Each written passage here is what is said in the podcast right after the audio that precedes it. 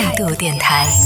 这里是为梦而生的态度电台，我是男同学阿南。上一趴我们说到了什么叫做强迫性照顾型人格，简单来总结一下，就是在和别人相处的过程里边，习惯性的去照顾别人，而很难去心安理得的去接受别人的照顾，这其实也是不好的一种性格啊。那这一趴跟大家来说到的是强迫性照顾型的人这样的一个性格是怎么样形成的？可能作为被照顾者，如果身边有一个强迫性照顾型人格，就喜欢去照顾别人，那应该是很好的一件事情啊。他多温暖的一个人啊，对不对？一个小太阳总是温暖身边的人。但是真的，作为一个 强迫性照顾型人格的当事人来说，我虽然就是去照顾别人这件事情会让自己觉得心安，但是有时候也会很累，因为这与之相伴的就会出现另外一个问题，就是没办法去拒绝别人。当你身边有人需要被照顾的时候，当有人主动向你提出请求去照顾，也就是帮忙的时候，你没办法去拒绝别人。当你拒绝了别人之后，你心里面会非常难受，这种难受感可能会超过正常人。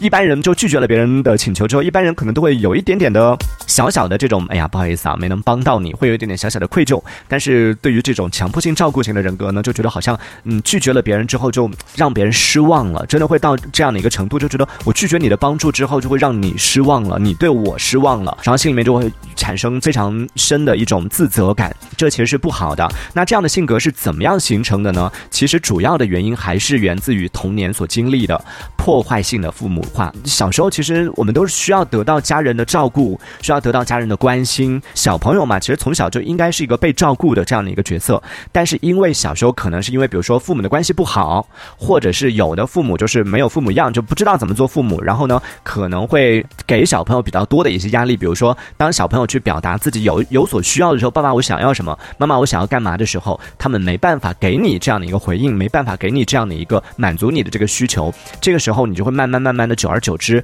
就变成了哦，知道说我提出这些照顾，甚至有的小朋友提出爸妈我我我有什么样的需要的时候，可能会被指责说你怎么那么不懂事啊，一天到晚就有这样提这样那样的一些事情。这个时候就会让小朋友觉得嗯，我提需求会被骂，然后我的需求是不对的，我不应该向别人提出需求，然后就慢慢的产生这样的一种心理，让小朋友本来是应该从小时候应该是被照顾的这样的一个角色，变成了一个习惯性去照顾别人，而不去向别人提需求的这样的一个角色。所以在这个过程里边，就我们所谓的就被迫的父母化了，小朋友变成了这种父母的角色。对于一个小孩来说，和父母之间的关系其实是最重要的。既然表达了自己的需要，没办法建立起和父母之间的一个联系之后呢，他们就会想别的一些办法。嗯，我不知道在听节目的朋友小时候有没有过这样的经历啊？就为了让爸妈开心，然后会去做一些讨好爸妈的事情。当然，我刚讲就在上一趴我说到我自己就是非常严重的强迫性照顾型人格，但是并不意味着我小时候被就家里面很不好的教育啊。就我挺感谢我父母的一个教育的，就我觉得我父母从小对我的教育很好，但是这不代表说他们的教育是没有问题的。刚好之前在跟朋友在聊天的时候，我们那群朋友里面刚好有一个他也是这种类型的，也是属于强迫性照顾型人格的这样的一个性格。然后我们在聊起来，就说到这个童年的一些记忆的时候，说到这个啊诱因的时候，就发现真的我们小时候出奇的相似，就真的童年的那个轨迹几乎是重叠的。我们有有过一模一样的经历。我的那个朋友比我更惨，就他小时候七岁的时候，自己一个人去医院打针，因为父母太忙了。现在肯定不行，肯定需要大人。但是我们那个时候八零后那那一波小时候，在小城市里面嘛，医生都认识你的，你就自己放学之后你就自己去医院，然后去找哪个哪个医生，让他给你打针就好了。然后去到医院之后呢，我还是一个女生哦，我那个朋友是个女生。去到医院之后找到那个医生，当时人太多了，医生帮他把那个针打进去之后，就刚好有其他人把他叫走了，他自己给自己推针水。七岁的小朋友自己给自己注射，就生病之后去医院打针的这个过程里面，自己给自己打针。听完之后就好想给他一个拥抱，我说天呐，你比我勇敢。他说我也不想，但是因为真的小时候那个环境就这样，因为爸妈真的太忙了，大多数时候是自己照顾自己。讲到就发现我们小时候都经历过一件事情，就是我们的爸妈可能他们现在都觉得这是对的，但是我们在那次聊天之后得出的结论是说，其实我们那一辈的父母很多育儿理念其实是有一点跑偏了。就培养孩子的独立性这件事情本身是没错，但是因为太小的小朋友，你想说他七岁自己给自己打针，这个真的是有点过了。然后包括我们小时候都有过一个经历，就是自己给自己做饭。我们都是会做饭的人，原因是因为我们很小就学会了做饭，不得不学会做饭。而且我们的父母非常引以为傲的一件事情，是我们都经历过。小朋友没有灶台高，然后要抬一个小凳子来垫着，然后让自己可以够得到那个锅，然后站在那个小板凳上炒那个蛋炒饭。我们小时候都经历过这件事情，然后我们的父母呢，都以这件事情为傲。每一次在跟别人讲起来的时候，这时候就说：“哎呀，他小学一年级就开始自己在家做蛋炒饭了，就开始怎么样啊？”对我们有过这个经历，父母还觉得这是一件非常了不起的事情。他独立的特别早，然后包括像我之前也讲过我小时候上学的经历，因为那个时候没有什么老人帮带啊，什么帮接送啊什么的，爸妈都要上班，所以我从幼儿园开始，我上学就是一个人去。但现在小朋友肯定是不可能完成这件事情啊。但我从幼儿园开始，我就是一个人自己去上幼儿园，然后跟在其他小朋友的这个父母后面，就看到同学就跟在后面就跟着去。这些父母他们都是引以为傲的，觉得说这是我独立很早的一种表现。但后来聊起来和朋讨论了之后，发现其实这很有可能就是造成了我们小时候，因为小朋友这些是需要别人去照顾，小朋友上幼儿园是需要有人送的，然后小朋友吃饭这件事情需要有人给你做好的。但是因为小时候真的是爸妈忙，然后他们经常去出差啊什么的。我小时候是在部队大院里边长大的，爸妈说你可以去食堂那个部队大院里边食堂吃，但是我因为性格比较害羞，我就选择自己在家自己给自己做蛋炒饭，自己给自己泡面。就小学开始就养成了这样的一些习惯，甚至有时候我妈妈在加班的时候会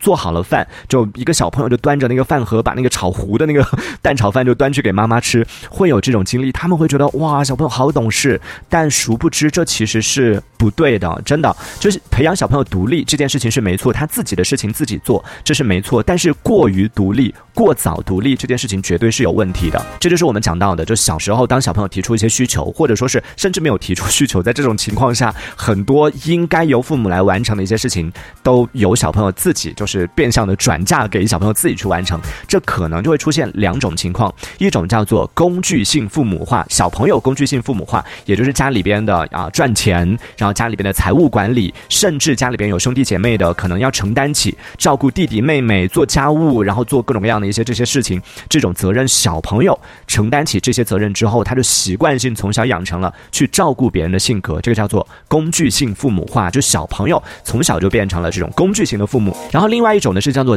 情感性父母化，这个也是说小朋友在小时候没有得到父母的，比如说在幼儿园里边发生的事情啊，小学里边发生的事情啊，自己身边的一些事情啊，本来父母应该去倾听，然后去引导，去跟他讲，然后他遇到一些挫折，应该去给他一些这个指引，但是可能家里边父母的关系不太好，在这种情况下，父母比如说有有一些父母可能会长期处于那种抑郁的情绪，然后在这个时候呢，小朋友他不懂嘛，他不知道什么是抑郁，他不知道妈妈为什么不开心，他不知道爸妈为什么吵架，所以在家里边他就会自觉的觉得说，哦，爸妈吵架是不是因为我的原因，然后就从小就承担起了这种调和剂的这样的一个作用。真的，小朋友虽然说小朋友不懂事，但小朋友知道一件事情，他会察言观色，爸妈有没有开心，妈妈为什么不开心，然后他会努力的做一些事情让妈妈开心，比如说，哎，从小就自己独立，我去把妈妈的衣服洗干净，妈妈可能就会开心了。然后通过这样的一些方式，就从小承担起这样的一个角色，就承担起家里边的重任吧。然后从小养成这样的性格之后，慢慢的久而久之，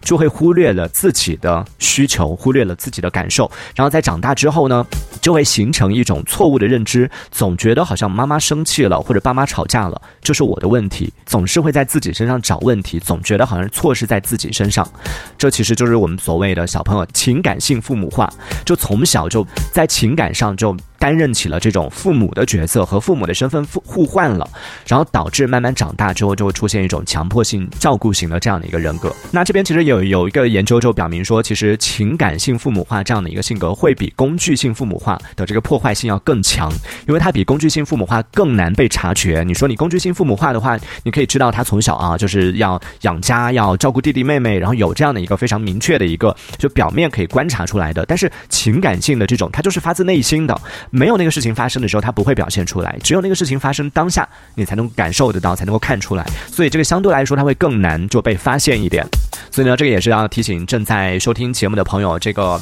是我们从小养成的这样的一个性格，在以后，呃，我我不确定现在在听节目的朋友有没有为人父母的，或者说以后可能会为人父母的，可能要有这方面的考量，或者说要考虑到这样的一些问题。让孩子独立这件事情本身是没有错的，但是，嗯，过于独立，甚至是让他承担起他不应该小小朋友不应该承担的这样的重担，这个就是需要我们来进行认真的考量的一个问题了。这个话题因为聊的比较深入啊，这一趴先暂时先聊到这里吧。关于这个强迫性照顾型人格是怎么样形成的，我们先说到这里。待会儿我们在下半趴的节目当中再继续回来跟大家说到是强迫性照顾型人格，它会对一个人的性格有什么样的一些影响，以及对未来的人生有造成什么样的一些很危险的这样的一些影响。那在听节目的朋友也可以参与我们的互动，说一说你自己的一些观点啊，也欢迎你在节目下方的评论区当中用文字的方式参与到我们的互动当中。这一小节我们暂时先聊到这里，喜欢我们节目的朋友别忘了订阅关注。这里是为梦而生的态度电台，我是男同学阿南，我们下次接着聊。哦，态度电台。